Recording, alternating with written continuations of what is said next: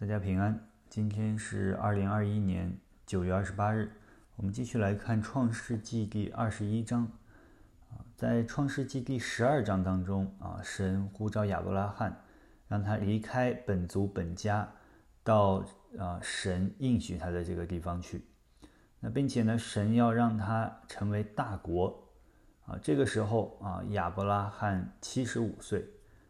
呃，他在什么都不明白的时候，就凭着信心啊回应了神的呼召，离开他所住的地方。但是现实的问题是，亚伯拉罕的妻子撒拉不能生育啊，一直都没有孩子。呃，更不要说他的后裔要啊多的变成一个大国啊。这个过程当中呢，亚伯拉罕的妻子撒拉就自作主张啊，他觉得神应许给他孩子。啊，应许给亚伯拉罕孩子，但是还这个孩子一直迟迟都没有出现，啊，就把自己的仆人夏甲给了亚伯拉罕为妾，那这才有了以实玛利啊。但是呢，在第十七章当中，神清清楚楚地对亚伯拉罕和撒拉说，啊，神应许的孩子从撒拉生出来，啊，不是从夏甲生出来。而且啊，要给撒拉的啊，撒拉生的这个儿子起名叫以撒。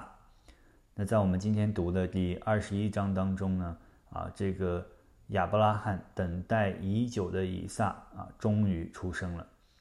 第二十一章啊，第五节说，他儿子以撒生的时候，亚伯拉罕年一百岁。那这距离啊，第一次神应许亚伯拉罕让他啊成为大国啊，就是在第十二章当中让他离开本族本家的时候啊，所应许给他的啊，赐给他后代啊，到现在赐给他以撒，已经过去了二十五年。亚伯拉罕和撒拉在这个等待的过程过程当中啊，看到了以撒啊出生啊，终于看到了盼望。弟兄姊妹们，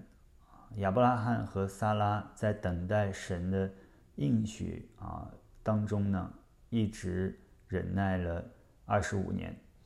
那神应许给我们啊一件事情啊，一直没有兑现，或者是迟迟没有啊这个啊迟迟没有来到啊，并不代表神忘了这件事情啊，或者忘了跟我们的应许。也不是神的应许落空了，而是时间还没有到。那我们很容易在等待神回应我们的时候啊，心里动摇，我们怀疑神的话，怀疑神的应许，我们的信心动摇，